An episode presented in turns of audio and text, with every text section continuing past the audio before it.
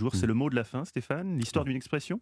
Oui, pourquoi quand nous sommes parfois prêts à nous sacrifier pour notre patron ou pour euh, notre euh, compagne ou compagnon, Mhm. on dit d'une personne qu'elle est corvéable à merci. D'où vient cette expression, Mathieu? Ben, C'est vrai que si on s'arrête sur cette expression, Stéphane, dans corvéable, on entend corvée, en tout cas moi, c'est ce que j'entends. Mm. Bravo Mathieu, on vérifiera vos des plus tard. pour se foutre de ma gueule. En, en fait, au Moyen Âge, Oui. on utilisait plutôt l'expression taillable à merci.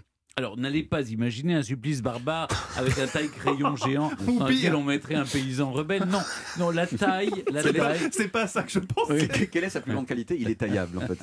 la taille, c'est un impôt. Ah oui. Souvenez-vous, vos cours souviens. au collège, il y Oui. avait la dîme, ça c'est l'impôt ecclésiastique, la gabelle, c'est l'impôt sur le sel, et la taille, l'impôt que le serf devait à son seigneur. C'était, il faut bien le dire, un impôt très impopulaire parce que les bourgeois, les gens d'église et les nobles ne, ne devaient pas l'acquitter.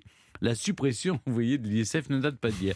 Enfin, euh, en plus de la taille, le paysan devait des journées de travail supplémentaires et gratuites à son maître. C'était les corvées. Il était donc taillable et corvéable à merci. Le nombre d'heures dues était fixé de façon tout à fait arbitraire par le Seigneur, ce qui était très bien pratique pour lui, mais qui a suscité par la suite, faut bien le dire, quelques velléités d'égalité.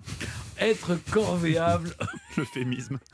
Bizarrement. oui, mais c'est étrange, non Les gens voulaient plus de corvéable et taillable, merci. Être corvéable aujourd'hui est différemment employé dans le monde. En Argentine, on Ah. dit barro el yugo, rien à voir avec les Yougos, hein. c'est être sous le joug de quelqu'un. Rien à voir avec la Yougoslavie qui n'existe plus. même, Oui, oui. hein. Et puis, puisqu'on parle d'Europe aujourd'hui, Il parle aussi très bien l'espagnol.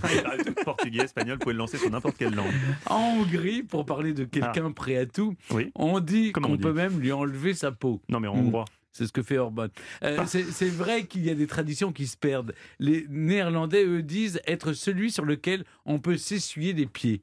Bah, au moins, on garde l'intérieur de sa peau propre.